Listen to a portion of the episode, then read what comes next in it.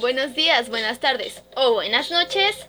Sean bienvenidos a este podcast escolarizado de su servidora, Jessica Medel. El día de hoy hablaremos sobre un tema que llegó de manera inesperada a nuestras vidas. Nos dejó a todos boquiabiertos y así es, hablaremos sobre COVID-19.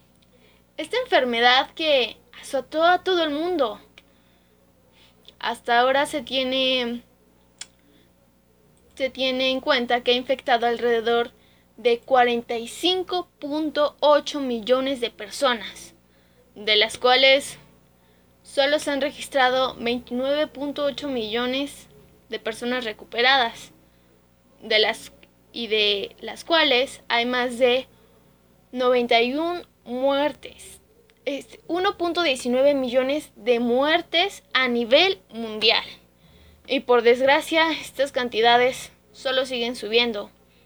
Pero hay una manera de evitarlo. Así es, existen medidas de precaución y prevención, las cuales ayudarán a que evitemos la propagación del COVID-19. Y estas son algunas. Primero que nada, ya sabemos, hay que lavarnos las manos con frecuencia, usando agua y jabón, o un desinfectante de manos a base de alcohol. Este tiene que ser 90% alcohol. Mantén una sana distancia con personas que tosan o estornudan, o en general con cualquier otra persona. Recordemos que el COVID-19 tiene muchos síntomas, pero también existen personas que son asintomáticas. Esto quiere decir que no presentan ningún tipo de síntoma. Utiliza mascarilla cuando no sea posible mantener el distanciamiento físico. Las mascarillas nos referimos a cubrebocas. Existen unos que se llaman KN, que cumplen con la norma KN95. Estos cubrebocas son los más recomendados, pero también podemos usar cubrebocas de tela, los cuales debemos de los cuales para tener una verificación de que estos funcionan, lo único que tienes que hacer es colocarlo, colocar una vela enfrente de ti y si tú soplas y no y no se apaga, quiere decir que el aire no pasa de manera directa y es seguro.